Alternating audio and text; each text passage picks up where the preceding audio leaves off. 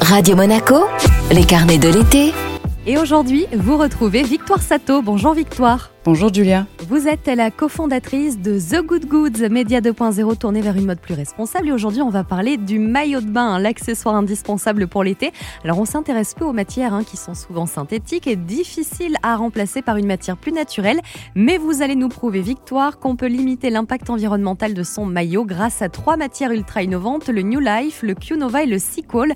Peut-être quelques détails? Le New Life, c'est un fil de polyester qui est traité et filé en Italie exclusivement à partir de bouteilles de plastique recyclées.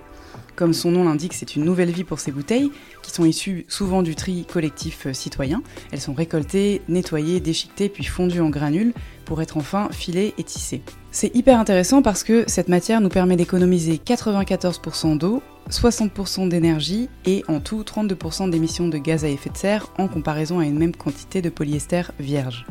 Ensuite, euh, nous avons donc le Q-Nova, c'est un nylon ou polyamide recyclé. C'est une fibre qui contient 50% minimum de matière recyclée. Il s'agit de chutes de nylon qu'on appelle pré-consumeurs. Alors ça paraît un peu technique, ça veut juste dire que ce sont des chutes de textiles qui euh, sont récupérées au sein de l'usine avant d'en fabriquer des vêtements. Et au lieu de les jeter ou de les brûler, on les recycle en une nouvelle matière, donc le fameux nylon recyclé Q-Nova. Pour 1 kg de Q-Nova, on économise 25 litres de pétrole et 159 litres d'eau en comparaison du nylon vierge ou du polyamide. Ensuite, nous avons le plastique recyclé Sequal. C'est une fibre développée par une marque espagnole cette fois-ci, qui est issue de la transformation de déchets plastiques marins en fibres textiles.